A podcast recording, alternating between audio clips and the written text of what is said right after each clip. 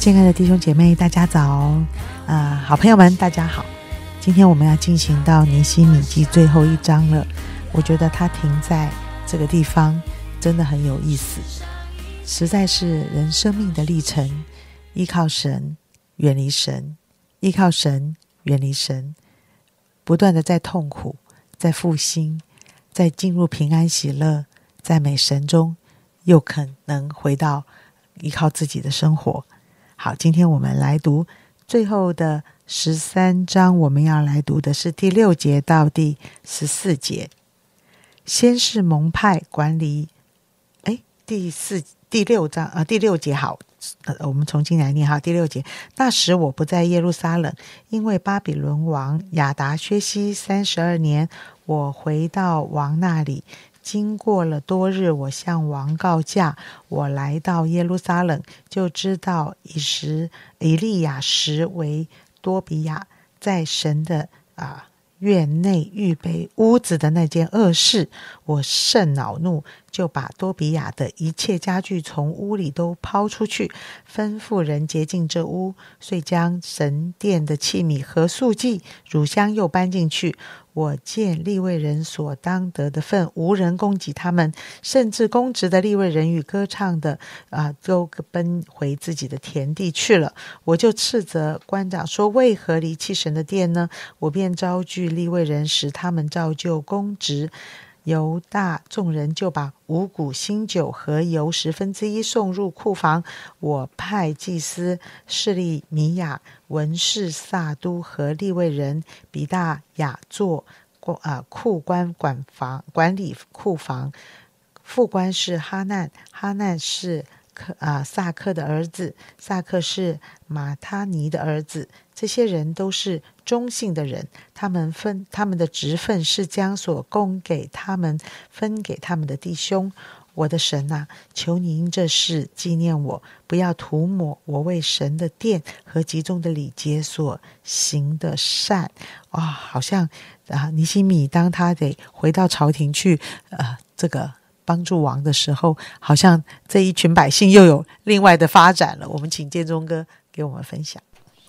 是的，当我们读到第十三章的时候，也是一个新的阶段的一个开始。尼西米的意向是重建城墙啊，一切都重建恢复，圣殿的祭祀也重新开始，祭司和利未人也开始供职，有献祭，有守节期，有安守安息日。啊，并且呢，大家也都发咒启示，要遵守律法。他们领受了律法，就是领受了那个生命啊。他们很仔细的要听从律法去遵行。然后每个犹太人啊，都回到原本的地方啊。领袖也住在耶路撒冷，众人都愿意奉献，让整个犹大省进入到一个复兴。尼西米该做了该做的，他的意向也成就了啊。但是。过了一段好日子，啊，到了第十三章啊，讲述他们的走着走着就停顿了。所以我们要维持这样一个属灵的复兴和意向，需要在三方面更新啊。在这里我们可以看到有三方面的更新啊。第第一个呢是一个啊，在属灵里面的一个啊圣殿的更新，是在一到十四节；第二个呢就是安息日的更新，是十五节到二十二节。第三个呢，就是婚姻的更新，是从二十三节到三十一节。那我们主要的重点呢，是在一到十四节，圣殿的更新。好，所以祭司和利未人的更新，从一到十四节讲到圣殿重新恢复。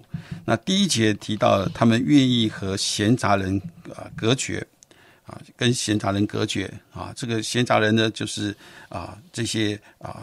亚门人呐，好，这摩押人呐，好，那所以呢，啊，其实要维持的一个很重要的就是，呃，一个圣殿的一个呃分别为圣啊，圣殿很重要，所以呢，它是不可以被玷污的，哦，所以对于啊尼西米来说，意向是不是是否要往前进啊？整个以色列国是否否蒙福呢？那这个圣殿是不是一个洁净的圣殿？是不是是不是继续在那里运作啊？圣殿的分别为圣和运作很重要。所以当日人念摩西的律法给百姓听，遇见书上所写的亚门人和摩亚人永不可入神的会，在圣殿的服饰和敬拜当中，亚门人和摩亚人不能在这里啊，以色列人要分别为圣，但是来到十三章，他们做不到啊，不能够跟随律法活出生命。这是从第四节到第九节，从这里看见啊，原来尼西米重建城墙的最大的拦阻是在于大祭司以利亚时出了问题，他与多比亚结亲，多比亚是亚门人啊。前面提到呃是呃，在呃尼西米第第二章第十节还有十九节，他讲到啊多比亚是一个为奴的多比亚啊，是贬低他。多比亚是一个服侍参巴拉的一个呃撒玛利亚的一个省长啊，那所以多比亚在撒玛利亚的这个省的话，他是一个高官啊，他有很强的很高的一个政治地位啊。那撒玛利亚的人呢，他们不愿意见到城墙、还有圣殿、还有律法来重建，所以呢，一直抵挡拦阻，以参巴拉为首啊，而多比亚就是协助参巴拉攻击耶路撒冷。现在多比亚与与大祭司以以利亚什结亲啊，成为他的女婿啊，难怪啊尼西米重建城墙的时候，他面对了内忧外患啊。感谢神，在城墙能在五十二日能够修好，这是一个神迹啊。尼西米最大的抵挡势力是从大祭司的家族来的，甚至多让多比亚居住在圣殿里面，多摩押人和亚门人是不可以入神的会的。但是现在亚门人多比亚居然住在圣殿里面，而且是住在最重要的库房里。库房是存放这些金钱，还有一切利未人献祭的物料的地方，等于是一个呃公司的一个保险箱。好，应该是被监管和保护的，不可以随便进去。然而啊啊，犹太人的敌人却住在这里。啊，尼西米完建造完全城墙之后，在亚拉薛西王三十二年，就是在十二年之后，回到王那里继续做九正。过了一段日子，向向王请假回耶路撒冷，王准他，他不在耶路撒冷时，大祭司以利亚斯就把库房啊清空，让多比亚住在库房中。这是这是当领袖不在的时候所发生的事。好，这是第一件恶事。那第二件恶事呢，就是在圣殿里面没有立位人供职，那圣殿的献祭也完全停停止了，没有人奉献，殿里面没有敬拜啊。于是尼西米叫人十一奉献，派一些中信的祭司来管理库房啊。这是在十三节所说到的。所以这个中信在呃前面我们读到啊亚伯拉罕啊心里诚实哈。如果你可以参看的话啊，在尼西米记的九章八节，这个诚实其实就是愿意来跟随神。好，那他让这些祭司和利未人看守库房，在圣殿里面供职，并让以色列人奉献。啊，当尼西米不在耶路撒冷，犹太人就没有奉献，利未人就各奔自己的田地。啊，圣殿就荒凉，没有歌唱，没有祭敬拜，没有献祭。啊，成了这样一个民房，做了其其他普通的用途啊。从前是一个非常复兴的地方啊，都变成了荒凉。啊，西路是如此，现在也是一样。啊啊，尼西米是犹大的省长，这波的复兴是从省长而来。他最大的敌人不是撒玛利亚的人，而是大祭司的家族。对于尼西米来说，是一个非常困难的。最重要的元素就是祭司和立位人的复兴，他们没有共识，圣殿更加荒凉。立位人不解娶外邦女子，外邦的文化便进来，就停止了祭祀，不再做祭司。所以祭司和利未人的复兴是自发的。若靠外力、靠神长、靠王的力量是不能够维持的。其实是自己要起来。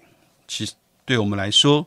啊，今天的祭司和利未人其实也告诉我，也就是我们的这些全职同工，对广义来说，也是我们所亲爱的弟兄姐妹，因为信徒都是祭司，我们是尊君尊的祭司，是圣洁的国度，我们是属神的子民。